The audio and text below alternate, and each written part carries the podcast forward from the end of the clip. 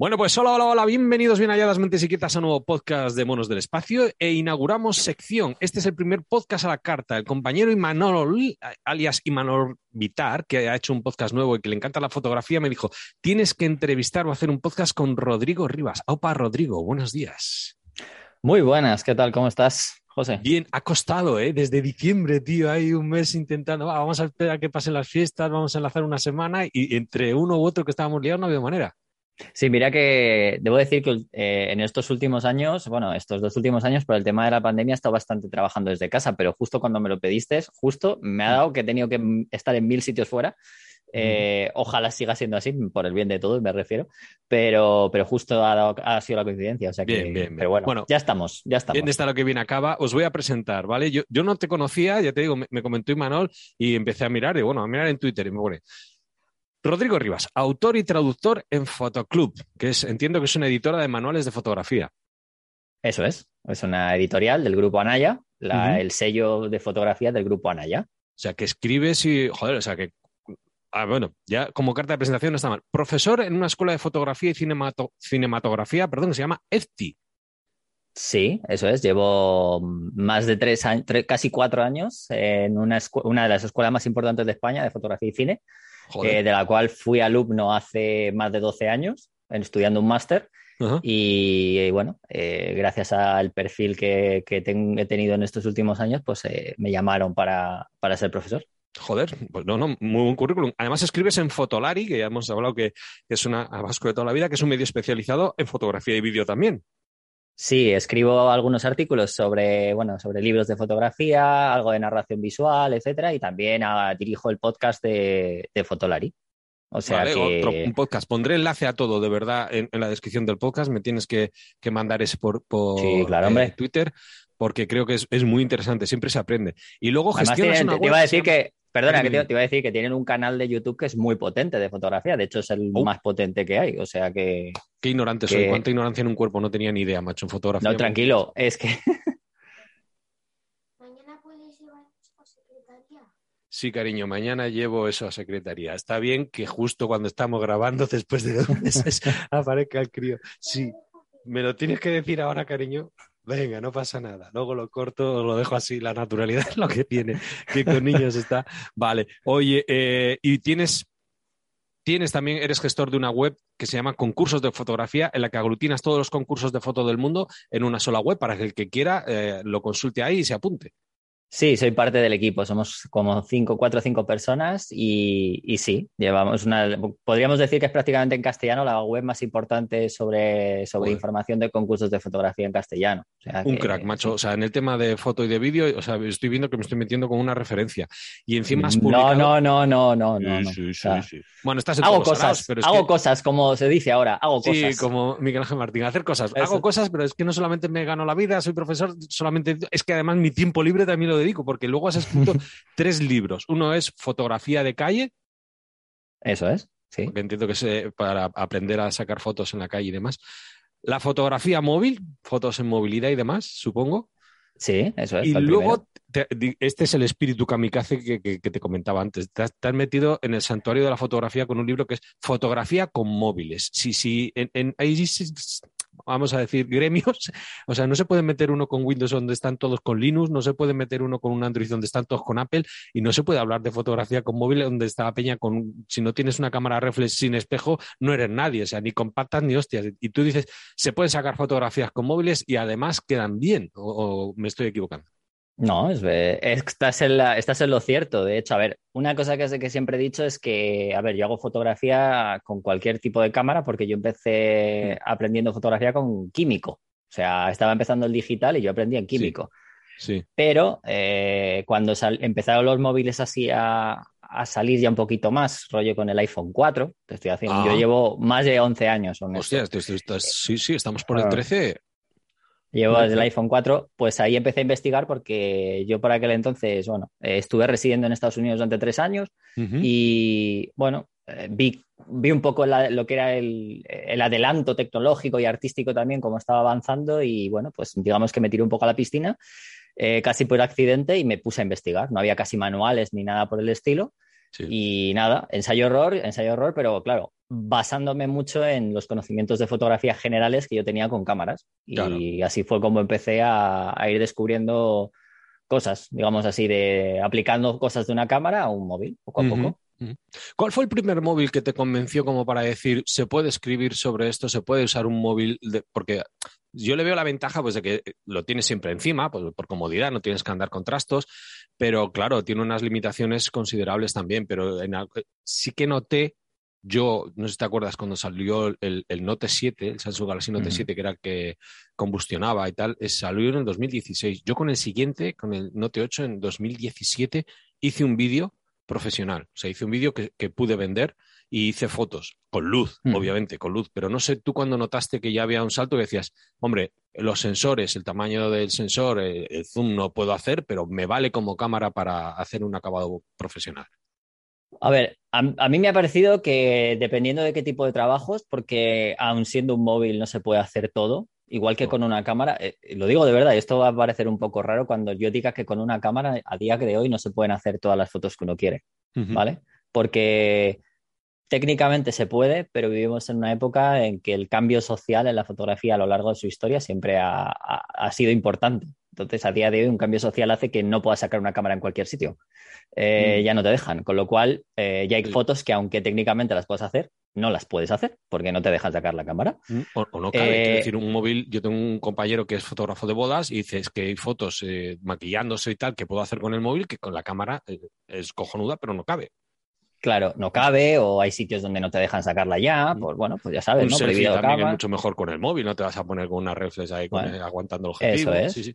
Eso es. Entonces, eh, yo depende, para tipos de fotografía, pues yo creo que ya con el, voy a ser mucho, incluso mucho más adelantado a lo que dices tú. Yo al 4S a mí ya me dio un cambio muy, el iPhone 4S me dio un cambio bastante sustancial y la, la, gama Galaxy, el rollo Galaxy S6, S5, creo que por aquel momento era, bueno, no, incluso S, S5, el sí, porque el S4 sí que mejoró mucho con... Ya, ya, ya por ahí va bastante buen encaminado. Es verdad que sí, que luego ha habido cambios ya bastante increíbles, pues eh, yo qué sé, fíjate por ejemplo en, Samsung lo que dices tú, en, luego ya cuando llegó Huawei, con el, que fue la primera, el primer fabricante que tuvo la cámara dual en un móvil, en mm. principio era con una cámara blanco y negro, pero luego, bueno, pues luego le metieron el angular. Eh, con el Huawei creo que fue el, P, el P9, el P8 fue con, el, fue con monocromo.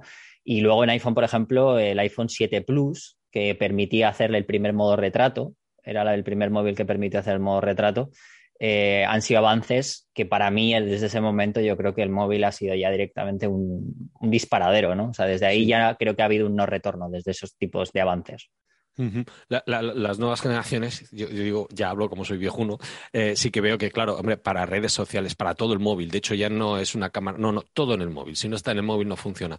Pero tú que habrás tenido que lidiar con la vieja guardia que te habrá dicho, oye, bajo, eh, las lentes, eso no son lentes, el zoom digital, eso es una caca, con un móvil no puedes hacer zoom, evidentemente, eh, y los demás nos andábamos peleando mirando los megapíxeles que tenían las cámaras, que, que luego eso tampoco es referencia. ¿Tú qué referencia usas para mirar en un móvil, ¿qué es lo que valoras para la fotografía?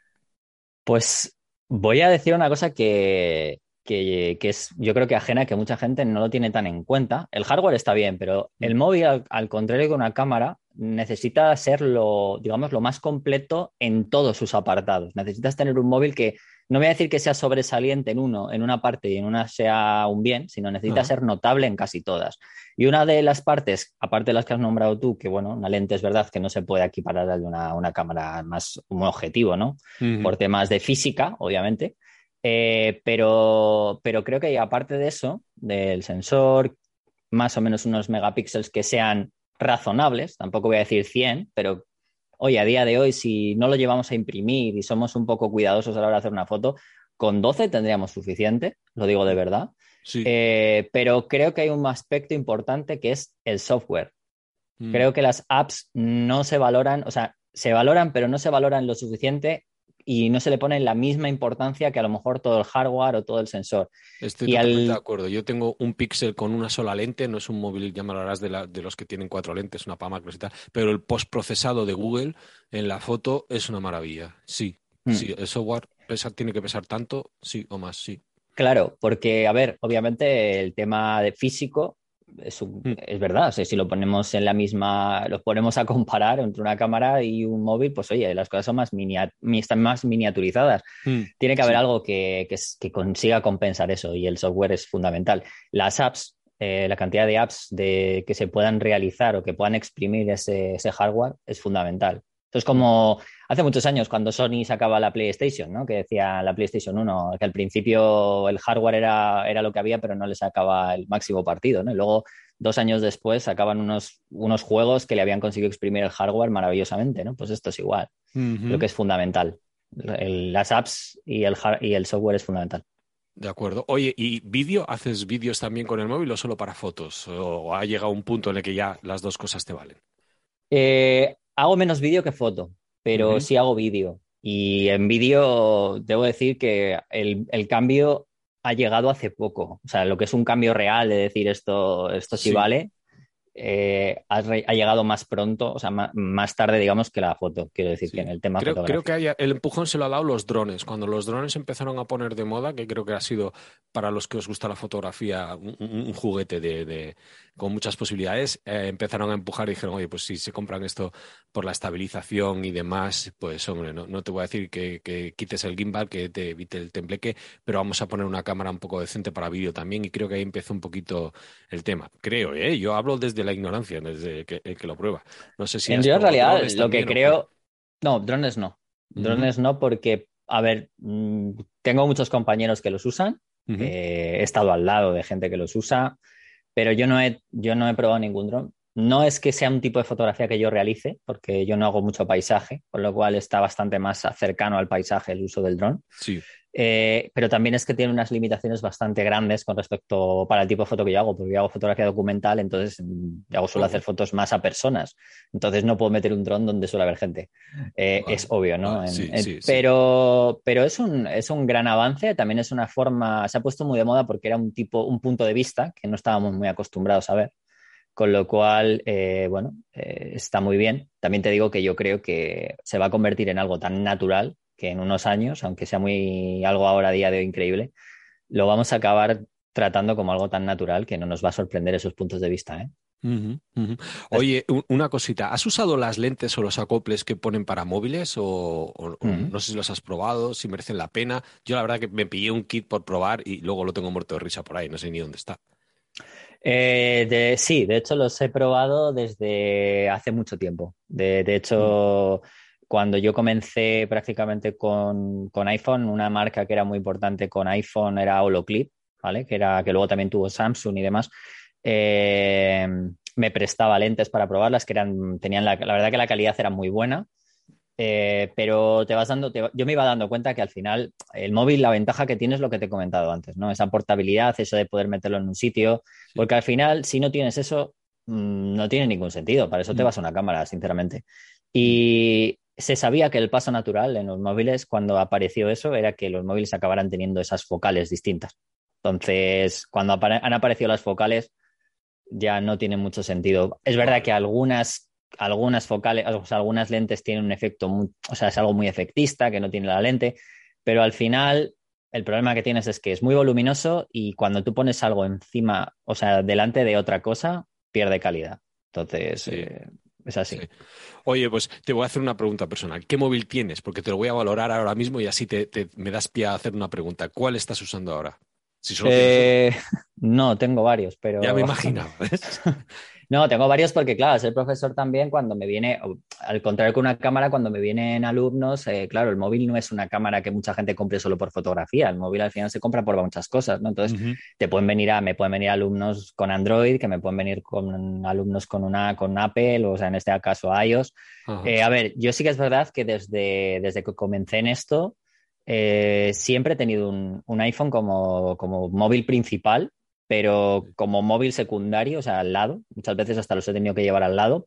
Tuve primero un Samsung y luego un Huawei y ahora estoy prácticamente con un Huawei y no sé si me acabaré, me acabaré comprando en breve un Xiaomi o alguno de estos para seguir teniendo un, Android. A la hora de comprar, tomas referencia páginas como Dexomark, te digo porque estoy viendo que la puntuación máxima la tiene el Huawei P50 Pro, luego el Xiaomi Mi 11 Ultra, luego otro Huawei, el 40 Pro más y luego el iPhone 13 Pro Max. No sé si estos la tienes en cuenta. A mí la, yo, yo la uso, me voy a responder a la pregunta, ya si tuve tiempo a pensar. Yo la uso como criba. Si no aparece ahí en los primeros, algo tendrá, pero no me fío de ella porque, por ejemplo, puso muy bien a un Xiaomi por el zoom. Creo que ponderaba demasiado el peso de, del zoom en la cámara y a mí no me gustó, sobre todo cuando hay poca luz en interiores y, en modo nocturno, me defraudó muchísimo. El Note 10, Xiaomi Note 10. Entonces, yo no sé si estas webs te, te, sirven de guías más o menos como criba, no sirven para nada o, o si las miras siquiera. Sí, sí sirven. O sea, a ver, yo de hecho, como tú bien has contado, escribo en, en Fotolari, que es un medio de fotografía, pero yo antes, eh, durante cinco años, también yo he estado metido en los medios y yo he trabajado en Shataka ah. durante cinco años. O sea, yo he trabajado en Shataka en la parte de, de fotografía eh, pero luego también hacía muchas cosas para la página de, tecnología, la, la Shataka, digamos, matriz. Sí, sí, y, y, claro, obviamente muchas de estas cosas las mirábamos bastante, sobre todo a la hora de hacer reviews y cosas de este estilo, ¿no? Eh, fotográficamente, tiene, o sea, sí que tiene, tiene sentido el verlo, a lo mejor si quieres ir un poco más al punto numérico y para algunas situaciones, pero también a mí me vale mucho cuando a una persona le dan un móvil y quiero ver fotos. O sea, quiero decir, quiero ver más análisis de una persona que hace fotos, o sea, que está acostumbrada a hacer fotografía, y no una persona que hace un contraluz o que hace una escena solamente con colores, porque al final un móvil también depende mucho de quién lo use, ¿no? De, no es lo mismo, por ejemplo, yo me refiero y me contesto a mí con respecto a que yo soy fotógrafo y la quiero, lo quiero desde un punto de vista no tan casual, sino quiero saber cosas más condicionadas a la fotografía como podría usarlo un fotógrafo. ¿Son útiles? Sí, pero que me, que me guía al 100%, mm, no. O sea, no, me guío al 100% por lo que ponga ahí. Yo con Sataka ha habido alguna review de un Nubia en concreto que hasta me encendí, grabé un podcast porque aquello. Pero bueno, oye, cosas, todos como. No, yo llevo, llevo ya, yo te debo decir que fue, o sea, es como todo en la vida, ¿no? Yo llevo ya, yo digo que yo estuve ahí hace ya muchos años. de verdad es que estuve cinco años, pero pero llevaré bueno, es fuera de esa... ¿eh? Yo lo reconozco que, que, me, nutro de ella, pero a veces, ya te digo, hubo un Nubia en concreto que me encendí el, el Z20 y digo, pero bueno, también era alguien que no hacía muchas reviews y eh, esa revisión en concreto no fue la mejor suya ni, de lejos. Oye, ¿qué, opinión tienes de, la moda esta de poner cuatro lentes a, los móviles? ¿Te parece útil o, dices, joder, esto es, un gancho? O, porque yo la verdad con una me apaño, hombre, no, no hago fotografías a dos centímetros, igual si tengo la macro la uso, pero cuatro días, no sé si, si... ¿Cuál es tu visión? Perdona. Mm, lo veo útil. De hecho, lo veo lo que te he contado antes, te lo acabo de decir, ¿no? O sea, mm. creo que el móvil, una de las ventajas que tiene que tener, aparte de su portabilidad, es su versatilidad. Mm. O sea, que entonces eh, era un movimiento que debía ocurrir. Em, porque el problema es que tú no puedes hacer de un, digital, bueno, puedes hacerlo, pero pierdes calidad. Con lo cual, la necesidad de, tener esos cuatro cámaras, pero al final son cuatro cámaras, no son cuatro lentes distintas, sino cuatro, cuatro cámaras eh, eran movimientos que iba, iba, o sea, iba a haber que tener y lo veo, lo veo bien por el hecho de ser muy versátil. Tienes una herramienta en la que tienes distintas focales, no solo para acercar con respecto a focales más teleobjetivos, sino también con más angular todavía. Con lo cual, creativamente, sin perder tanta calidad como lo que era añadir esas lentes o esos acoples, lo, veo, lo veo muy bien. Yo creo que ayuda mucho a, lo que es la parte fotográfica, ayuda un montón. ¿eh? Vale, vale, pues en, en, este campo en el que vale más la maña, ¿Qué otra cosa? ¿Qué consejos nos darías a, los que somos de, foto en automático, de, autoenfoque, taca y si salta el flash salta y si no salta no salta? Eh, aparte pues, de limpiar la lente, que, también reconozco que, que, a veces se me olvida y digo, coño, qué pena, o las guías de la pantalla. Cuatro consejillos para lo típico, el, un autorretrato, una foto en blanco y negro y, o sea, un modo retrato en blanco y negro y una en cuando tienes que usar el flash en un sitio con poca luz, porque con luz yo doy por hecho que todos sacan las fotos. Lo primero, eh, el flash del móvil no se usa. Vale. Ya o sea, sí, muy bien. Literal, literal. No se usa. A ver, a ver, te digo, digo, digo el porqué. Eh, generalmente el flash del los flashes de muy pequeños, el problema que tienen es que no tienen suficiente potencia como para, para iluminar un objeto bien. ¿Qué quiero decir? Que normalmente el flash la gente considera que se usa de noche. Y en fotografía, más del 80% de las veces que se usa un flash se usa de día, porque lo que se hace se usa es luz que sirve para rellenar y compensar luz, o sea, se compensa la mm. luz solar. Porque si lo típico estos, estos contraluces en los que tú quieres captar el fondo, pero está el sol detrás y te queda la persona oscura, Sí, pues eso es uno de los usos en, en fotografía que de hecho lleva más, de lo- más del 70% del uso de un flash. O sea, porque la idea es igualar iluminaciones de un fondo Vale. con, con una, como un primer plano. El Vale. problema que tiene un móvil es que no tiene suficiente potencia para hacer esto, con- porque tienes que igualar la potencia de la luz de afuera. Entonces, es, y eh, luego está el problema de que si lo haces en un interior, la luz del flash pasa como las luces de las cámaras compactas, como el, la- el área de, digamos, del, del punto de iluminación, en este caso es un flash, es muy pequeñito, es una luz muy fuerte, muy dura y crea sombras muy feas. O sea, es, es y, y el, y el fondo se queda oscuro porque es el típico, la típica foto discoteca que yo la llamo de toda la vida, ¿no? Tú vas a la discoteca sí, sí. y no puedes, eh, no puedes abrir la obturación tanto como te gustaría para poder captar el fondo. Entonces, en el móvil a día de hoy, lo que es el flash incorporado eh, no es la mejor herramienta. ¿sabes? Y casi con las cámaras reflex de estas que llevan el flash incorporado, y casi igual. ¿eh? es lo mismo. Eh, entonces- A ver, Sí, sí, perdón. para un retrato, una de las cosas que hay que tener muy en cuenta y que poca gente tiene en cuenta es elegir un buen fondo. ¿Vale? ¿Por qué digo un buen fondo? Porque aunque el, el fondo puede, ser dos cosas, puede ayudarnos a hablar sobre el personaje, pero también nos puede ayudar a separarlo bien y a ser estético con respecto a la vale, el persona. contraste, por, aunque sea difuminado, para que quede mejor. Sí, pero por ejemplo, que sea un color homogéneo. Eh, no, intentas no ponerlo con muchas cosas, como un batiburrillo de cosas detrás, porque entonces la persona no se, no se, digamos que no se sobre, no consigue sobresalir del fondo. Eso se podría ser una. Por ejemplo, los retratos, hay que tenerlo en cuenta. Eh, y obviamente donde colocas, y una, un aspecto fundamental, ya sea para retrato, por cualquier foto, eh, yo creo que hay que aprender a medir la luz de manera diferente. O sea, compensar la luz. Algunas veces esto lo, yo cuando hago eh, los workshops que hago con el móvil en la escuela, eh, les descubres un mundo porque compensar la iluminación es, eh, es lo de subir y bajar un sol, el solecito ese que hay en la cámara. Sí, No sé si alguna vez lo has usado, sí, sí. pero eso es compensar la luz. Y eso hace que puedas medir la luz y en una misma situación de luz consigas una foto totalmente distinta en función de la luz que hay. Tengo que aprender. Tengo que aprender porque sabía que estaba, o sea, sé lo que hay, pero vamos, usarlo, quiero decir, yo le daba hacia la foto o hacia otra y no, ahí no aprendo mucho. ¿En modo nocturno, trípode y aumentar la exposición o qué consejillo das? Eh, modo nocturno, mi recomendación es que eh, dejemos al móvil, aunque sea de momento muy automático, e irán mejorando, pero de momento los modos nocturnos que tienen los móviles son los que mejor resultados nos van a dar. O sea, de verdad lo digo. Eh, Sí. A veces es verdad que queremos hacer estrellas y no sé qué, pero es que el problema que tiene lo- hacerlo de manera manual, normalmente, si hacemos que queremos saber, me refiero a una nocturna, una nocturna, no es una foto si es de noche solo y es una foto de calle o una foto documental, no. Mm. Pero si queremos una foto nocturna, eh, el problema que tenemos es que los modos nocturnos, la inteligencia artificial es muy buena y digamos que leen muy bien toda la escena y saben dónde parar a exponer. Por ejemplo, las zonas de luces las corta Ah, digamos que las corta y no las quema. Pues va, va añadiendo fotos, porque el modo nocturno de los móviles lo que hace es hace una foto con una exposición, otra, otra, otra, a una velocidad tan de vértigo que nosotros no lo sabemos, pero luego las fusiona, consiguiendo que esté todo bien, bien de, bien de luz. Pero si haces una foto tú con una exposición muy alta, por ejemplo, 20 segundos, 30 segundos, no, te vas a dar cuenta, te vas a dar cuenta que hay zonas que están bien iluminadas, pero otras se revientan por la diferencia Mm. de contrastes de luz. Vale. Eh, eso antiguamente, o sea, siempre en una cámara, lo que se ha hecho ha sido hacer varias fotos y con Photoshop o cualquier otro gestor, o sea, otro software de edición, fusionarlas. Pero los móviles hacen eso de manera nativa. Lo que Ujú. pasa que eso es como lo, cómo funciona el modo nocturno realmente de un móvil.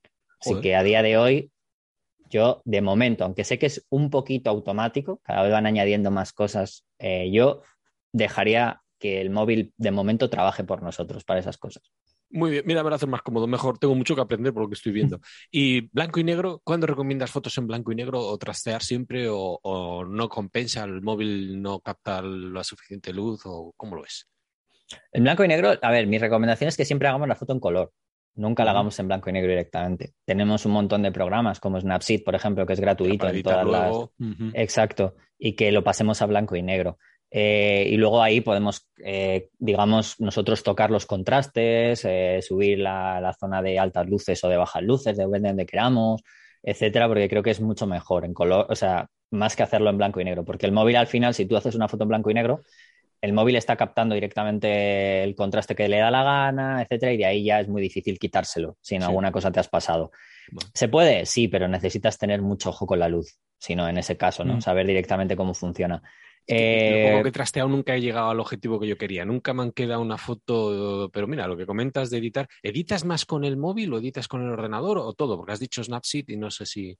Edito, eh... depende. Con el móvil casi, eh, casi siempre he editado, cuando hago una foto con el móvil, casi siempre la he editado con el móvil. O sea, mm, salvo, salvo cuando he tenido que hacer, por ejemplo, las fotos de los libros o cuando he tenido que hacer una exposición. Después de esa primera edición me la he llevado, me la he llevado al ordenador para igualar un poco más las luces, dejarlas mucho más igualadas, espacios de color, si he tenido que interpolar para mandarlo al laboratorio, etcétera. O sea, pero ya ajustes más digamos, más de, de, de, salida, ¿no? Como se suele decir. Joder, Pero para... El puntilloso con el género. Yo sí, sí, soy para la foto como para el sexo. Aquí te pillo, aquí te mato, le dedico poco tiempo, claro. no, no tanto. Pero para red, para redes o cosas así, normalmente el primer, o sea, los, los, las ediciones las hago en el móvil. Últimamente estoy incorporando eh, dentro del flujo de trabajo el, mi iPad, el iPad mini, porque como tengo el Lightroom Mobile, ah, tengo un flujo vale. de trabajo que puedo llevármelo a... y tengo una pantalla un poco más grande. Sí. No, quiero una, no quiero un iPad grande, el iPad mini me parece, una, me parece perfecto en cuanto a tamaño porque me permite más o menos tener una pantalla más o menos de, pues eso, 8 pulgadas, pulgadas. o así. Mm. Y ya es suficiente y no es tan engorroso llevarlo conmigo. Un iPad ya más grande ya no tendría mucho sentido. Pero me permite eso, no dejarme los ojos tanto como me los he estado dejando estos años mm. y sin, sin tampoco, pues no sé, tener que tener un aparato que sea casi igual de grande que un portátil. ¿no? O sea que... Oye, ¿algún consejillo para zoquetes como yo? De la regla de los dos tercios o alguna web o dónde apuntarnos para aprender de ti?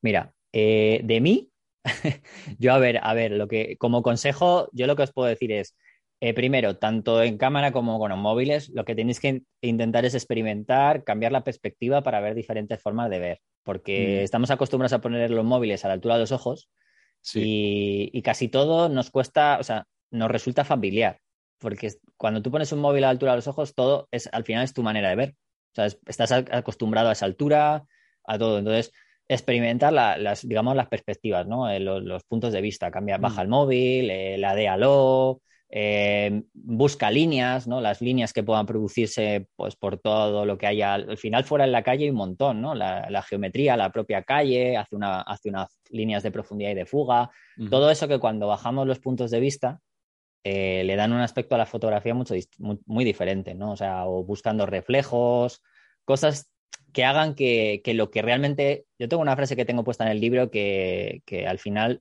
lo, creo que una de las bonitas cosas que hay que intentar es que es convertir lo ordinario en extraordinario, ¿no? Y, uh -huh. y, eso no es más que mirando. Lo que ya hay, hay que convertirlo, digamos, visualmente con una fotografía en, en algo más extraordinario. Y extraordinario lo digo no desde en plan vamos a hacer aquí un artista, sino tener un punto de vista más personal que eso es lo que yo creo que podemos llegar a conseguir ¿no? con eso. Sí, que nos invitas a jugar para que entrenemos al ojo a mirar de otra manera. Eso y... es sí, fundamental gusta, y ver muchas fotos. Creo que es fundamental. Obviamente las primeras fotos no tienen por qué ser buenas, pero a lo largo de hacer muchas fotos de esta manera, buscando nuevas formas de ver, aunque pueda parecer ridículo, de verdad, pueda parecer ridículo al principio que no sale, luego al, al, final se acaba quedando ¿eh? en el interior y en el subconsciente. ¿eh? Sí, sí, lo, lo, yo lo he visto cuando ves exposiciones o a, a alguna cuenta eh, en alguna red social. Ay, jolín, no me sale ahora cómo se llama el nombre esta de que sube todo el mundo en Instagram y demás, hmm. eh, he visto y digo, coño, mira, qué chulo la perspectiva o, o, o el fondo, tal. Sí que ves, dices, joder, no, no, no había caído. apoyar el móvil en el suelo y en un charco hacer el reflejo para. Sí, sí, Eso son es. juegos, sí, que no se te ocurren, hmm. pero claro, bien, bien, bien, siempre se aprende, caramba. Y luego, pues... bueno, tienes, tenéis un montón de. A ver, yo no, yo tampoco, yo la parte de los libros eh, es que hacía, tengo un canal de YouTube, pero que ya lo tengo medio abandonado de momento porque no me da la vida. Tengo tantas cosas que no me da la vida. Te, yo, leyendo el currículum me flipaba, así que sí, sí. Tengo, no me da la vida, entonces, bueno, al final llega un momento en que tienes que, que priorizar ciertas cosas, ¿no? Eh. Pero bueno, en, en, YouTube por ejemplo, en Fotolari, ya te digo, en el canal de YouTube de Fotolari, que, que está muy bien, eh, aparte de hablar de cámaras, también se hablan de consejos, hay muchos fotógrafos. Seguir a fotógrafos en Instagram para ver fotografías e inspirarte, creo que eso es fundamental. Y bueno, luego sí, aparte, o sea, que yo no es por hacer promo del libro, pero el, por ejemplo, en el libro se hablan muchas cosas de estas, ¿no? De, aparte de, de cómo coger el móvil, que hay que cogerlo bien, que eso mucha gente no sabe cómo coger el móvil. Uy, ya empezamos. ¿Cómo se coge el móvil? A ver, lo que tienes que tener en cuenta es que un móvil, al igual que una cámara, tienes que tener estabilidad con el móvil. ah, sí, sí, sí, eh, claro. Entonces, hay muchas, muchas personas que lo cogen como con los deditos, con los pulgares, y, luego le dan al botoncito, pero con los cuatro deditos en los pulgares. Eh, la parte de atrás del móvil tiene que tener un poco de estabilidad, o sea, tienes que realizar un poco de, digamos, de fuerza contraria, porque si tú le das un, a la pantalla, con un, con, al botón de la pantalla, con un dedo, puede parecer que no, porque es muy pequeño y tú la pantalla no la notas, pero hay veces que eso, ese pequeño golpe puede generar un movimiento. y eso hace que una foto, mm. eso es, y esa foto puede hacer que quede movida y pierda un poquito de, definición, por ejemplo. Entonces también hay que cogerlo bien. Bueno, muy bien. Eh, eh, hay que pues empezar voy a poner el enlace de todo en, la descripción del podcast, mm. por si alguien no, no la lee. Fotolari es con PH, ¿vale? Fotolari con PH y luego y latina al final. Los libros son Fotografía de calle, Fotografía móvil y Fotografía con móviles. El autor es Rodrigo Rivas. Lo tenéis en Twitter, es súper accesible. Otra cosa es que lo pilléis liado o que no haya manera de pillarlo, porque de verdad que han sido dos meses casi de, insistir, a pesar de quién me gane. Pero, tío, de verdad, muchísimas gracias por tu tiempo, por tu paciencia y por compartir con nosotros. Y espero que la gente a partir de aquí sea un hilito del que empiece a tirar y, llegue hasta ti y, aprendamos todos. A todo lo contrario, muchísimas gracias. Y yo, ya te digo, a cualquier persona, yo contesto a todo el mundo. El problema es que lo que, lo que has dicho tú, a veces estoy muy liado y no me da la vida, pero contesto a todo el mundo, de verdad. Ya has visto, hemos sacado un hueco y me ha venido el crío aquí para que le lleve una cosa a secretaría. Manda cuyo, mira, lo voy a dejar. La naturaleza también tiene ese factor. Un abrazo enorme, tío. Muchísimas gracias, Rodrigo, tío. Un abrazo a ti y a todos tus oyentes. Muchas gracias. Salud.